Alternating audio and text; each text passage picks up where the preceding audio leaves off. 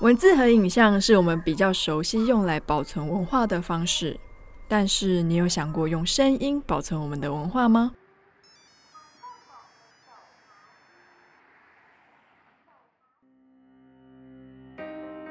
欢迎收听数位趋势这样子读专题报道：声音的时空旅行。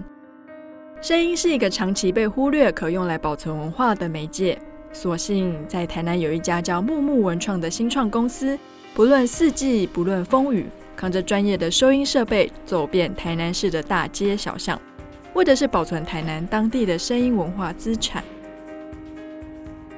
为了实际了解木木文创如何投入声音文化的资产保存，我们一路搭乘高铁前往台南。其实仔细想想，一直以来，一般人好像真的比较专注在影像和文字。不论是博物馆或是文史资料库，好像非常少见到以声音为主的文化资产保留。声音到底对我们有什么样特别的意义呢？比起绚丽的特效跟流畅的转场，声音确实是大家比较容易忽略的环节。举例来说，目前台湾的电视剧甚至是新闻，即使是以中文为主，大多数的节目呢还是会配上字幕，也因此我们长时间不习惯单纯用耳朵来接收讯息。也容易忽略声音对我们的重要性，但是你再想想，声音其实可以适用的场域弹性是更高的哦。比方说，当我们搭捷运、开车、煮饭、走路，甚至是闭目养神时，比较不容易看影片或是读文本，而在这些情境下，我们都能够透过声音来接受讯息，而透过声音传递讯息，它其实更能横跨各个年龄层。不论是对牙牙学语的幼儿、刚入学不太认识国字的小学生、上班族，还有因年纪渐长无法长时间使用眼睛的银发族等，以声音接受讯息的门槛都比影像和视觉低。综合以上，其实声音在日常生活中可以陪伴我们的时刻与情境更多元，少了视觉的刺激，听者接受讯息的完整度就更高了。其实我们长期忽略我们身边存在的声音哦，这就让我对于台南蓝晒图园区的木木文创更加感到好奇了。他们究竟是什么样的契机，想到要用声音来记录文化呢？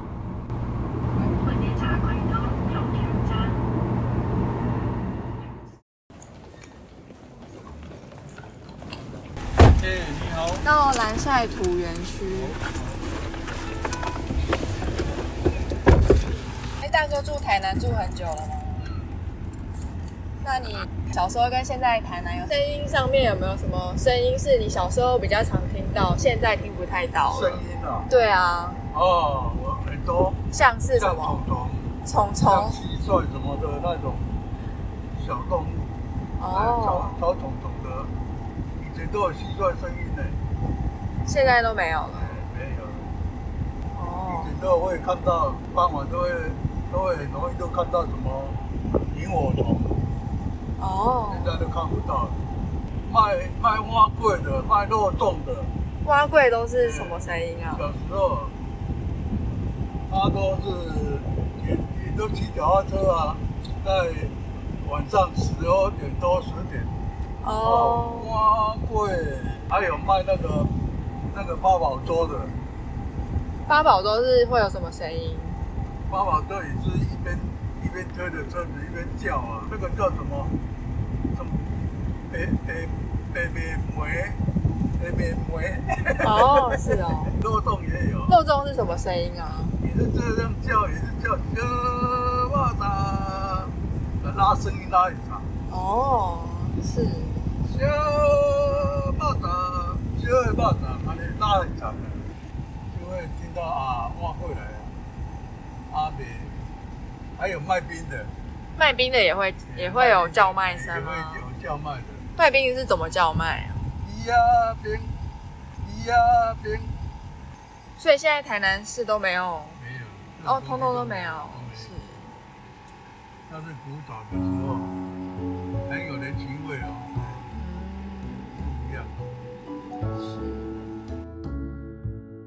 在对谈中，知道这位大哥已经七十岁了。没想到以大哥的年纪，也有一些声音的记忆已经丢失在这座城市里。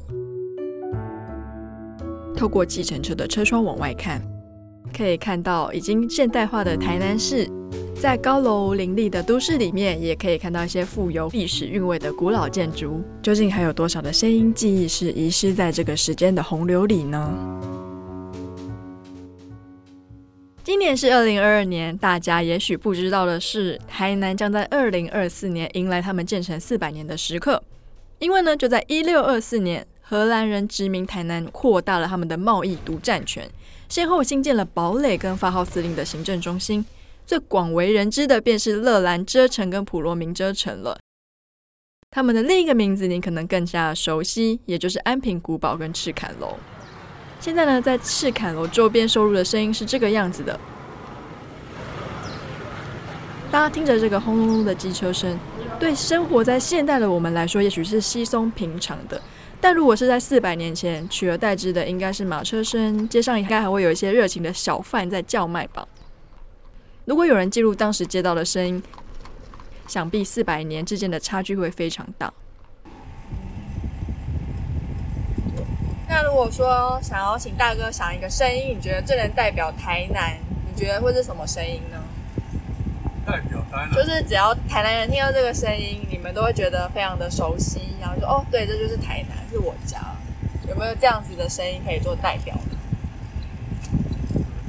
这个啊，有。有想到了，以前我们台南凤凰树很多，有那个苍雷，苍雷，哎，有那个叫夏天这个时候，哦，你你你帮我想帮我推，帮你回忆了年轻的时候。回忆，我想到了凤凰树，这路上都是种了很多凤凰树，后来都遮掉了，因为凤凰树很也会。也会落那个花啦，哦，夏天那个花开得很漂亮，是，都是那个橘红色的，哦，它就是有那个蝉，嗯，蝉在在那个凤凰树上面叫，是，不知道是公的叫还是母的叫，我不知道了，黑黑的一只，是，哦，嗯，哦，很多呢，整群的呢，是，整群叫那声音哦，好响亮呢，这个就可能代表台南了，哦，哎，是，你今天。我赚到了，找到人，找对人了。好，那我们实际走访到台南的木木文创，非常荣幸的邀请到了总监杨清荣先生。各位朋友，大家好，我是木木文创总监青龙，谢谢。杨青荣，一九八三年十月生，现为木木文创总监。年轻时烤过面包，也弹琴卖艺。透过声音做文化保存这件事情，我觉得非常特别哦。因为一般来说，我们比较熟悉的是用文字跟影像来做文化资产的保存。是。那木木文创是怎么样起心动念，想到要用声音来记录我们的文化资产呢？我们一开始其实团队也是以视觉设计背景。呃，出生。那其实后续我们发现，在现在的文化以及创意产业上，呃，太多的产业面都是以视觉感官来去记录或者设计一个呃一个内涵的东西。那我觉得，好像我们人有五感嘛，所以我觉得在整个在线推广，甚至是创意的表现上面，不应该只是局限在某一种感官上。所以，我们除了从视觉上面去做研究设计，其实我们最重要的核心就是加入了声音的团队。那声音的团队有包含了声音采集以及声音记录，那甚至是后置的一个建立资料库的一个呃工作成员。那我觉得这个部分是我们木木最大的不一样，也是在台南这边所做的文化声景的采集是很不一样的一个切入面。那不知道总监觉得用声音记录文化可以解决什么样文化记忆上的缺陷？我觉得文化上面的记录在现在有很多不同的形式，也很多学者和艺术家，甚至是一些专业的研究学者都在记录着。那我觉得在声音上面研究一个文化的变迁是一个很有趣的，因为你会发现它就跟人一样，好像在生活在这个城市里面。跟着我们一起的变化，那有时候听到一个有趣的声音，它会让你觉得很开心，或者说会让你联想到什么回忆。我觉得这是一个很抽象的连结。但是声音它也可以是一个具体具象的反馈。比如说，像我们巷弄里面的声音，因为大楼的兴建，那甚至是其他脉络的变动，让这些声音可能或多或少消失，或者增加了新的声音。那我觉得这些都是很具体的表现出我们人所身处环境的一种动态性。所以，我觉得在整个声音和文化，还有人的生活这件事情，他们是非常息息相关。那我觉得这也是一个非常有趣的一个记录的一个切入点。那木木文创在声音文化保存的推广上面有没有碰到什么困难？那你们又是怎么样解决这些困难的呢？嗯，在这五六年来，我觉得最困难的就是声音地景这一个领域的学学科，还是还是算冷门一点。所以在声音和声音地景这两件事情，其实一般民众就会觉得搞不懂，就是听到声音和我们所推广的声音地景到底有什么不一样，有什么价值性。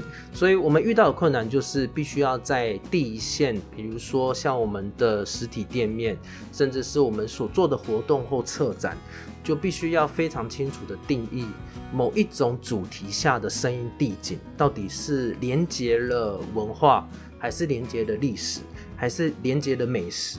那连接的部分，为什么声音跟美食、声音跟文化会有关联性？这就是我们需要透过一些创意来解释。那这些创意可能是一个文化的策展，然后甚至是一个服务的体验，那甚至是一个一个周边商品，让你觉得哎。很有价值性，那我们可以借由这些呃设计的东西、设计的策展，推广给大家知道声音地景背后的意义，还有它的价值。我们先来听一段木木文创在台南海安路收到的声音地景。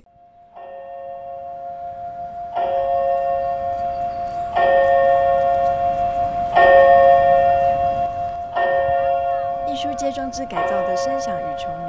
是否曾在百年后的这个时空下，依然拥有温热与情调的文化深景？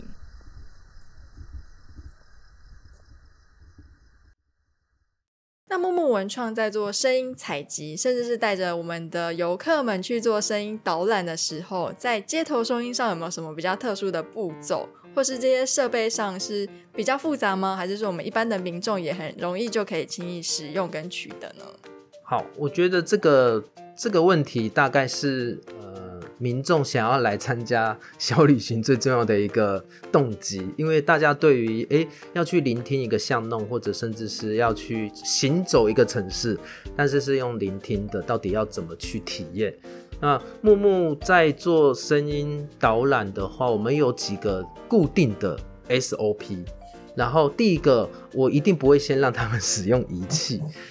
目的是在于，我希望他们先借由自己的耳朵，然后先去聆听一次环境。因为其实，在我们在生活上面，其实耳朵都可以听到很多很细节的地方，但是我们都时常用眼睛去看，或者觉得习以为常是这个声音就好。所以我觉得第一个步骤就叫做清耳朵，清洁的清。我通常都会说，哎，我们来做一个清耳朵的运动吧，就是我会让民众站在一个点。然后你可以选择一个面向，你可以面向一个方向，然后闭着眼睛，用你的双耳去聆听周遭环境，一分钟就好。然后你再分享一下你刚刚听到的是什么声音。你会发现一团里面有四个人，然后四个人听到最远的声音都不一样。所以你就会觉得说，哦，原来每个人的耳朵听力其实它呃敏感度是是有差的。所以在那个当下，大家就会发觉，其实耳朵的听力其实也是可以被训练的，然后也是可以有差异性的。那有了这一个体验之后呢，我们开始就会在巷弄还有在特别的场域里面，开始让大家使用我们的指向性的收音器。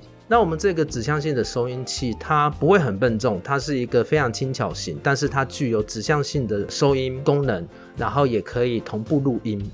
那民众拿到录音器的时候，我们会指导他们从仪器的操作，比如说要如何录音，要如何回放，以及我们要如何去调整收音的角度，这些事情他们练习完之后呢，还有要戴上防风罩，就是在收音器上面有一个防风罩，它这个是适用于在户外呃收音的时候必须要有的设备，以防我们有一些户外的杂讯啊，或者风吹的声音啊，会干扰到我们在呃整个体验过程中收音的一个品质。呃，这两个部分民众熟悉了之后，接下来我会介绍让他们戴上半遮罩式的耳机。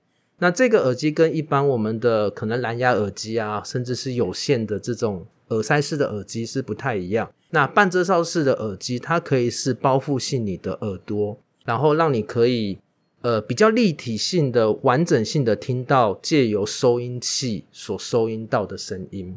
那其实，在指向性收音器还有另外一种功能，就是它。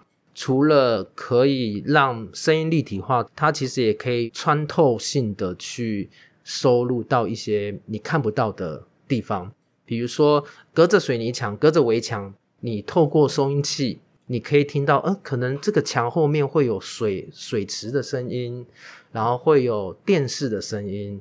那我们通常在台南的巷弄里面，很多人都会不小心录到。可能小孩子被骂的声音，那这些声音其实我们走在巷弄是听不到，因为我们的耳朵是听不太到，因为声音的声波是非常微弱。但指向型的收音机它就是有一个放大而且是细致化的一个功能，让我们可以同步听到很细致的声音，而且也可以辨别出它的方向在哪里。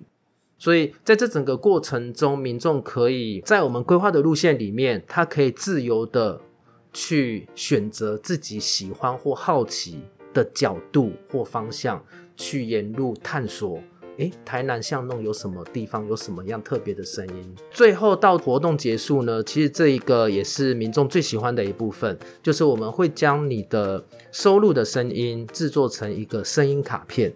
那这个部分的制作，就是你在这整个一小时甚至是两小时的过程中。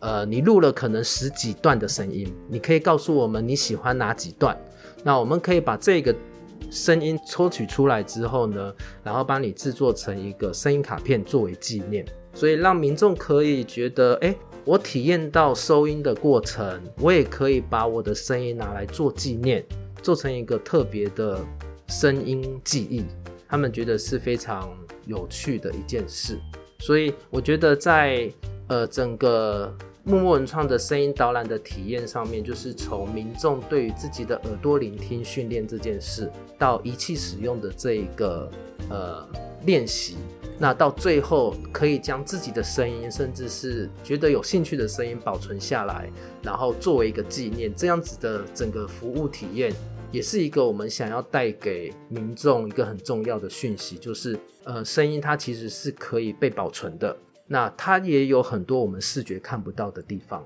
也值得我们再去体验。那今天也是非常难得，我们来到台南哦。那我们就想要请青荣带我们去实际体验一下，我们到底要怎么样去听台南街道里面这个时空下的声音呢？下大道的梁皇宫，它其实又跟我们台南的文学又有关系。就是我们的文学作家叶石涛老师，他就是以前他在呃台南生活当老师的时候，他就时常来这边吃霸掌，然后周边都是卖一些很勾扎的米家，像青草茶、莲藕茶这些。所以以前叶石涛老师就是文学，他有很多自传都是在写他在台南生活的情景，然后里面也用很多声音的描述，还有他自己的心境，然后去写成一些著作。所以我们那时候在带小旅行的时候，也也有安排一条，就是以文学的概念来走一条巷弄。一方面告诉大家说，哎，叶石涛老师在这边，他听到什么？也许我们听不到叶石涛老师听的声音，但是我们可以回过来想，我们那我们现在在同样的地方，我们能够听到什么？好像是平行时空互相对话的感觉。那有什么声音是让你觉得就台南的文化来说非常的有代表性？台南最代表性的声音，我觉得有我个人庙宇的声音。台南巷弄的旁边，或者说你走路马路也好，或者巷弄也好，其实很容易就碰到庙宇声。所以庙宇就会有三种声音，一个就是跋杯的声音，然后还有进香在绕境的时候的声音。第三个声音是收金的声音。你有听过收金的声音啊？就是他们会念一串，我我也听不懂那个语言，然后他们用皮鞭打，皮鞭打地板啊，不是打人。对，而且我们发现每一间庙或者说每一个地方，他们在讲的一些都不一样。然后鞭打在地面上的力道啊，还有它的时间的长短，其实都不一样。那我觉得这个是很特别。第二个声音是我喜欢走到骑楼，然后在高雄的骑楼或者苗栗的骑楼和台南的骑楼都有不同。台南的骑楼你会听到很多锅碗瓢盆的声音，就是小吃的声音，就是那种碗，你可以听得出来那个碗是很旧的碗，还是很新的碗。还是自助餐的那种不锈钢的，那一听就知道。但是我觉得像我们美术馆对面有一个大概七八十年的挖柜，他们用的那个碗就是很厚的那一种陶土的碗。对，我觉得那个很棒。他们每次从那个蒸笼拿出来的时候，他们去挖那个挖柜的时候，那个汤匙和那个碗碰撞的声音，那个我们现代在用的那个碗陶瓷碗声音是不同的。所以我觉得汤匙啊、碗筷啊，甚至是你拉椅子在吃饭、电风扇的声音，或者老板娘或者老板他们在喊、在叫一些菜的时候的那个声音，我觉得是台南在骑楼这整条，我觉得是很特别的一种声音。你们还要再走，还是要要回回回回程？可以绕回去。哎、我想问一下，那你们之前有收过，可以说？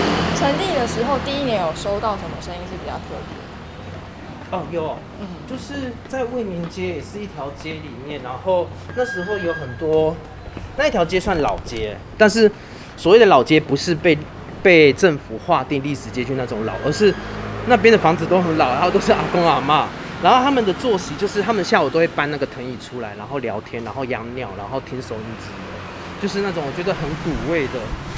的生活，小心车哦。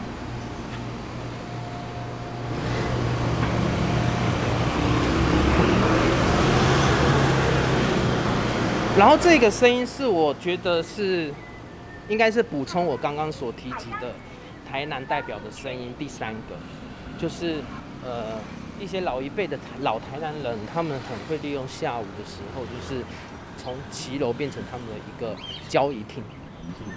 嗯，然后呢，它会形塑整条街，就会有很有味道，很有人情味。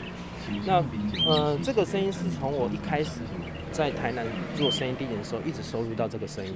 但是在我我发现，在大概三年后之后呢，那边的声音渐渐没有，而且就是取代成像我早刚刚说的，就是会盖大楼。所以那边的停车场的声音变多了，都是机械声，还有大楼出来停车场管理员的这些声音，就慢慢的越来越多，然后反而就盖住了那一种阿公阿妈或者说收音机的声音，就会越来越小。那其实声音是一个还蛮特别的维度，有没有什么台南在地的文化是用听的才可以知道说啊，这段历史曾经存在在我们现在行走的路面上？呃，就是在台南其实有蛮多水道，但是比较呃大家常去逛的就是神农街，然后神农街它其实就是以前的北势港溪，它就是五条港的一个分支。那五条港因为它现在所有都淤积成陆地，所以五条港都消失了。那唯一有几个支流，比如说像清水寺开山路的这一个坊溪，它其实这个坊溪就是从清代开始一直都还有水流的一个古道。那它比较可惜的就是，它虽然还在，平常我们走在路上是看不到也听不到，因为它被我们现在的呃柏油路或者砖头路所覆盖。嗯、那我们会发现这件事情，就是带着收音器，然后发现了，诶，怎么在一个看似只有道路的平面上，还听得到水流声？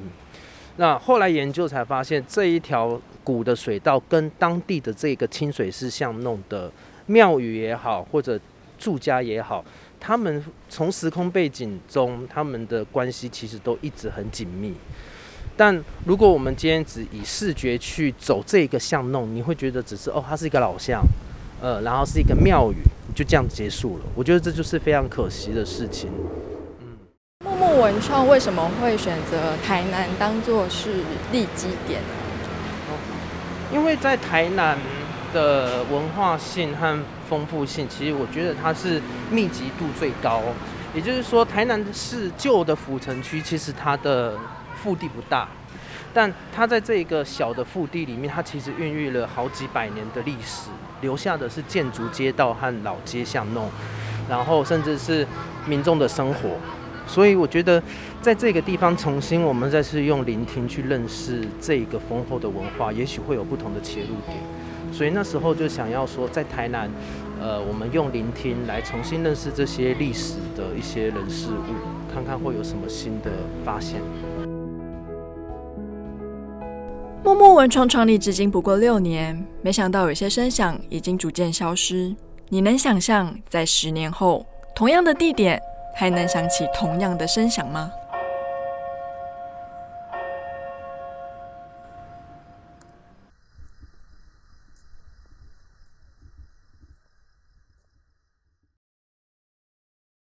听完默默文创总监青蓉的分享，也让我想到过去其实有很多的声音在现代也比较少听到了。小时候 Windows 电脑开机的声音，从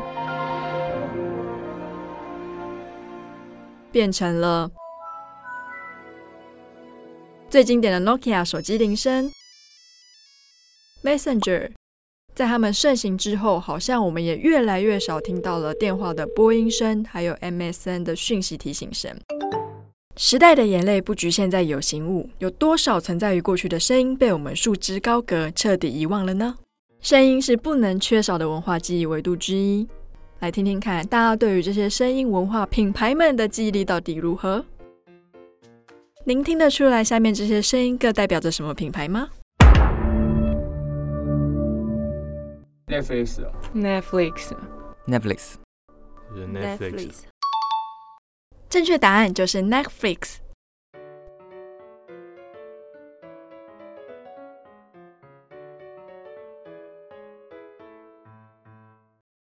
完蛋，我讲不出来，但是好像很熟，我放弃。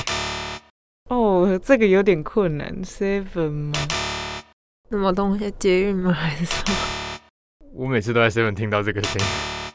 全家哦，没错，这就是全家二零二二年新换的铃声哦。但是呢，当我们让受访者听到全家过去的入门铃声的时候，大家全部都答对喽。